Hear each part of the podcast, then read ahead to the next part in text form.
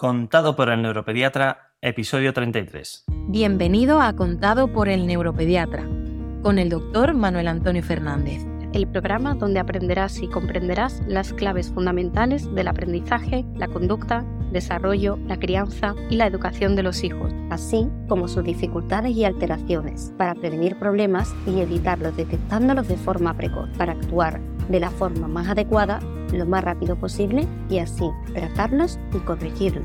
Todo esto guiados y acompañados por Manuel Antonio Fernández, el neuropediatra. Y un magnífico equipo de profesionales especializados en neurociencias. Testimonios en primera persona. Colaboración de expertos de diferentes ámbitos. Algún que otro personaje famoso.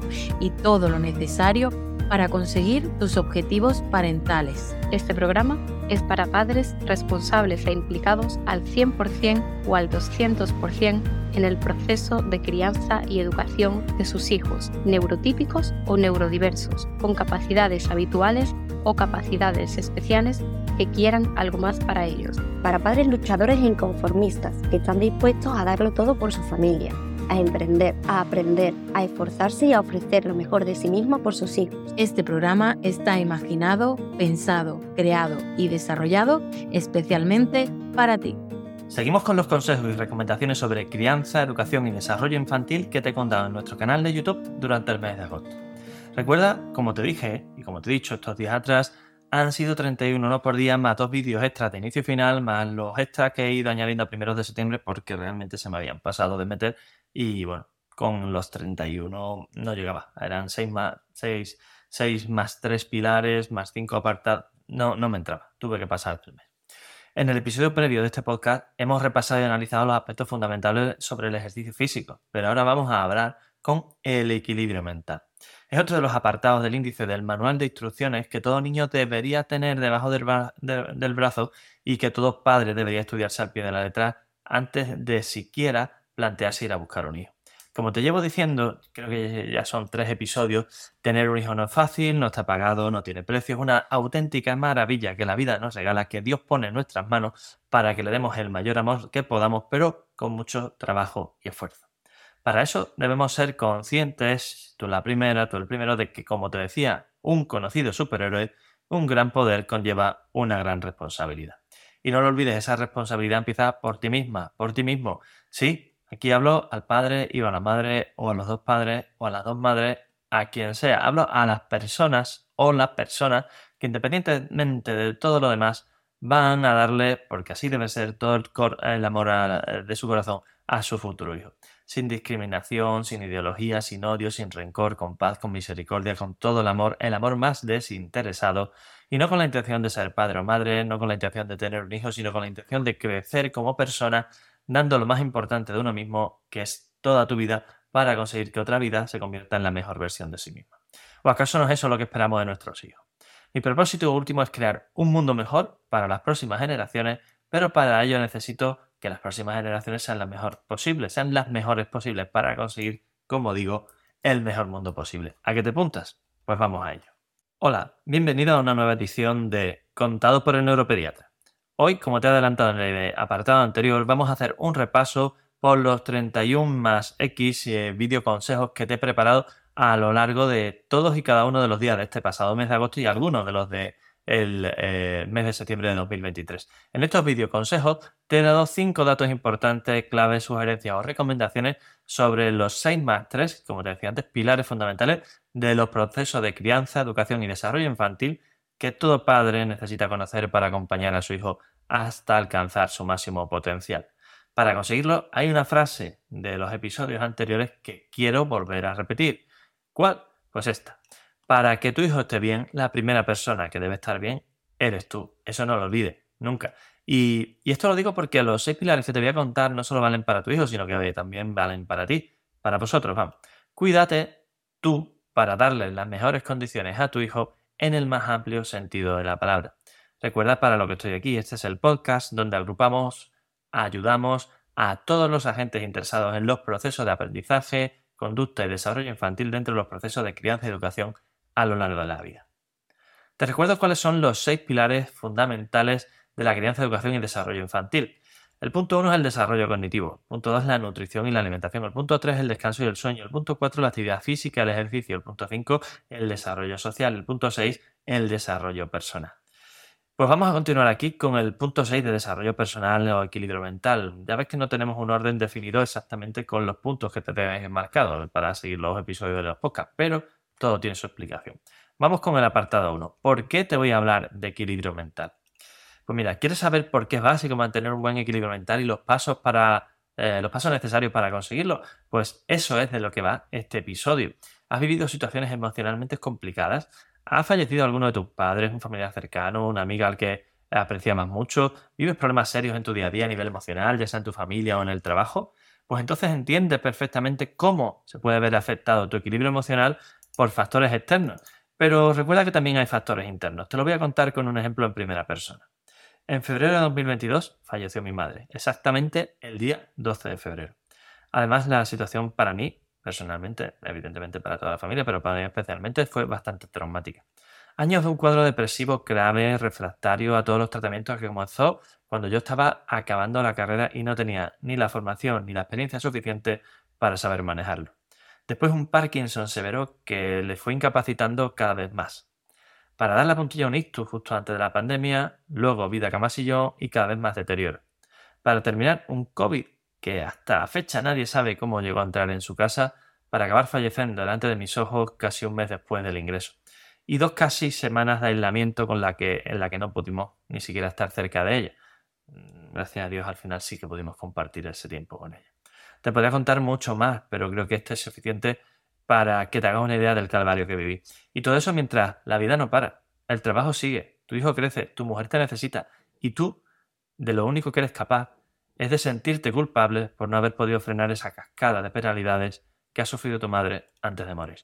El resultado no podía ser otro, inestabilidad emocional, estrés, ansiedad y finalmente un trastorno ansioso depresivo cuando ya no pude más.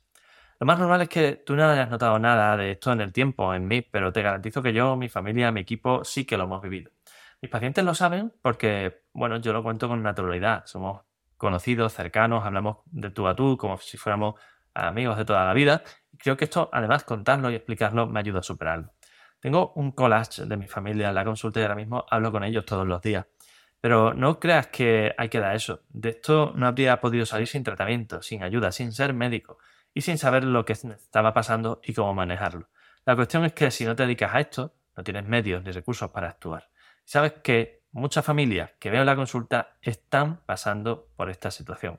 Con este episodio quiero que todo el que lo necesite sepa cómo detectar y actuar ante este tipo de situaciones que afectan a nuestra estabilidad emocional, la tuya y especialmente a las de tus hijos, que son los más pequeños.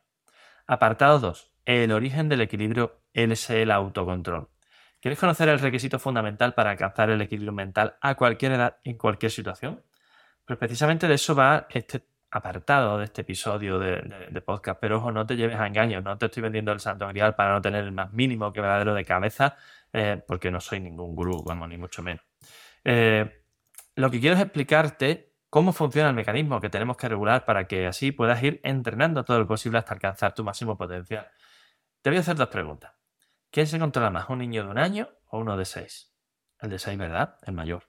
¿Quién se controla más, un niño o un adulto? En general de adultos, ¿verdad? O al menos en teoría. Parecen preguntas sencillas, pero tienen mucha chicha detrás. Te las hago porque la clave para conseguir un adecuado equilibrio mental es desarrollar al máximo nuestros mecanismos de autocontrol. Y para conseguirlo necesitamos que varios factores nos ayuden. Me voy a centrar en dos. La edad por un lado y la experiencia por el otro. La edad es importante porque el centro que regula nuestros mecanismos de control se localiza fundamentalmente en el lóbulo frontal de nuestro cerebro. La parte delantera, esta que está aquí justo encima de los ojos en la frente. Y su desarrollo es progresivo digamos que va madurando a lo largo de la vida y podemos decir que a misma evolución eh, eh, y experiencias vitales, la persona de más edad es la que en teoría debe desarrollar un mayor autocontrol o un mayor autocontrol tiene. Por otro lado, eh, realmente la experiencia en lo que a entrenamiento se refiere es un apartado, es un, ítem fundamental. Nuestros circuitos cerebrales se fortalecen en base a la experiencia en base al aprendizaje. Es decir, se basa este aprendizaje en la repetición. De esta forma, entre dos personas de la misma edad, la que más haya entrenado el autocontrol, más y mejor será capaz de regularlo. ¿Quieres seguir este camino? Pues vamos a ver el apartado 3 que, en el que te explico que el autocontrol no depende del entorno, sino de ti. Si crees que el equilibrio mental depende fundamentalmente de factores externos, te equivocas. ¿Tú qué dirías? Pues piensa en lo que pienses, la realidad es que es algo que depende absolutamente de ti, de ti misma, de ti mismo. No, no significa esto que las cosas externas no puedan tener una influencia significativa en tu situación mental en el día a día. Lo tienen, como hemos visto. Pero lo cierto es que todo esto depende mucho más de cómo tú respondes que del factor que te esté influyendo sobre todo en las cosas rutinarias de, tu día a día. Te lo explico. Nuestro sistema de respuesta y regulación actúa con dos mecanismos en paralelo. Uno es automático y casi instintivo e innato y tiene como finalidad evitar riesgos y sufrimiento. El otro, por contra, es más evolucionado, pero más complejo y se quiere un proceso de puesta en marcha y arranque, bueno, pues que hace que, salvo que lo tengamos muy entrenado, siempre vaya por detrás del otro, que es instintivo e innato. La cuestión es que si no conseguimos entrenarlo adecuadamente, nunca responderemos de una forma más controlada o más equilibrada frente a los estímulos externos. Esa es la diferencia entre vivir de forma proactiva y consciente tomando tus propias decisiones o vivir de forma reactiva e inconsciente respondiendo a la demanda de la influencia externa sin criterios y sin rumbo fijo, aquí apagando fuego. Resultado, por tanto, destino incierto, si gana la primera, mm, por supuesto, eh, es vía de dejarte llevar por los impulsos eh, y en respuesta a los estímulos externos. Y te lo amplío esto en el siguiente apartado haciendo referencia a lo que necesita tu hijo. Apartado 4. Transmite a tu hijo lo que realmente necesita. ¿Sabes lo que tu hijo necesita para conseguir el mejor control mental posible? Son solo tres cosas y te las voy a explicar ahora mismo. Primero, tener las cosas claras. Segundo, respuestas predecibles. Tercero, una guía para saber cómo actuar dentro de su autonomía. Ojo, las cosas claras significa saber qué puede o no puede hacer o hasta dónde puede llegar en una determinada situación. Es decir, tener unas normas y unos límites definidos en los que poder moverse con seguridad y con tranquilidad. Respuestas predecibles significa ser coherente y consistente con esas normas y límites. Tienen que ser consistentes en el tiempo y el espacio para todas las personas. Si hay excepciones, deben estar previstas y definidas con antelación, además de justificadas, lógicamente. Y tener una guía de conducta significativa tener un ejemplo en el que verse reflejado a la hora de comportarse en el día a día. Un espejo que le sirva de muestra de conducta y comportamiento general. Esto sirven los padres y todos los responsables del cuidado de los menores. Ahora, espero que lo tengas claro. Así que vamos al apartado 5, lo que debes evitar cuando te relaciones con tu hijo. Seguro que tienes claro cuáles son los hábitos, conducta o comportamientos que debes evitar para ser un buen ejemplo para tu hijo. Pues yo te lo aclaro, te lo resumo en cinco puntos. Primero, respétalo, trátalo como una persona. A veces se nos olvida que los niños son pequeños, pero no son tontos. Es una frase que repito constantemente. Todo lo contrario, tiene una capacidad de razonamiento lógico que puede llegar a sorprender porque, eh, bueno, carece de nuestros vicios y prejuicios. Tenerlo en cuenta. Segundo, tenlo en cuenta, escúchalo, háblale, razona con él. Precisamente por esa capacidad de razonamiento infantil que te he comentado ahora mismo, tendrás que darle la razón en muchas ocasiones y tendrás que explicarle que se equivoca en otras, pero hazlo siempre con ánimo y tono positivo y constructivo para enseñarle y ayudarle a madurar. Tercero, toma decisiones, las decisiones que sean necesarias y explícaselas aunque no le gusten. No siempre tienes que darle la razón, ni dejar que se salga con la suya o darle los caprichos que se le ocurran. Es un niño. No puede tomar todas las decisiones, no puede, no puede tomar decisiones, no puede tomar sus decisiones. De hecho, debería tomar muchas, pero de muy bajo nivel de relevancia. Esto le ayudaría a su desarrollo sin riesgos, dándole seguridad y sin hacerle dependiente. Cuarto, implícalo en tu día a día para darle autonomía e independencia. La mejor forma de ayudarle en su desarrollo integral es hacerlo formar parte de todas y cada una de las actividades que realices en el día a día. Así sentirá útil y valorado y no estará constantemente pidiendo hacer cosas y con la sensación de necesitar novedad, lo que te ayudará mucho a tener un poco de tranquilidad en tu vida, aunque sea por egoísmo interno. Y quinto, cuéntale lo que sientes en cada situación, ya sea buena, mala o regular. Aunque creas que no sirve de mucho, te garantizo que te equivocas. Con este tipo de actitudes ayudas a tu hijo a identificar adecuadamente los diferentes sentimientos, tus estados de ánimo y todo el componente no verbal de la comunicación. Comunicación, por cierto, que es fundamental para las relaciones sociales, que es precisamente de lo que vamos a tratar en el siguiente episodio. Y si, como te decía en el episodio inaugural, y te repito al final de todos los episodios, te emociona, te hace vibrar la posibilidad de convertirte en un padre pro, un padre top para ayudar a tu hijo en su proceso de desarrollo, estás perfectamente y más que invitado a este ilusionante camino. Este camino que estamos haciendo cada día, cada semana, con cada episodio, entre todos eh, de la mano como una familia. Para conseguirlo, la mejor forma posible, la mejor forma de ayudarme en este camino es una valoración y comentario positivo en nuestro episodio en Spotify o cualquiera de las plataformas que uses, y compartir el podcast, esto es lo más importante, con todos los padres que conozcas. Grupo de WhatsApp, mensajes, correo, tu hermana, tu sobrina, tu prima, tu cuñado, todo. Cuanto más pequeños sean sus hijos, te garantizo que más te lo van a agradecer. Y si quieres profundizar en alguno de los puntos que tratamos en otro de los episodios que tienen que ver con eh, evaluación, diagnóstico, terapia, tratamiento presencial online de problemas de aprendizaje, conducta, maduración, desarrollo, relaciones sociales, autoestima, situaciones específicas como el TDAH, la dislexia, la alta capacidad, retraso motivo, autismo, Asperger, epilepsia, migraña o el trastorno del sueño, ponte en contacto ahora mismo con nosotros en el neuropediatra.es porque también vas a encontrar en nuestra web cientos de artículos de gran nivel, de gran claridad y de gran calidad sobre estos temas y además guías específicas absolutamente gratuitas de apoyo y de orientación en el camino ante este tipo de situaciones. No te preocupes, estamos en YouTube, Facebook, en Twitter, en Instagram, LinkedIn y hasta en TikTok, así que no vas a tener problemas para encontrarnos. ¿Qué más se puede pedir? Pues ya sabes, si tienes cualquier duda, el neuropediatra.es. Hasta el próximo episodio.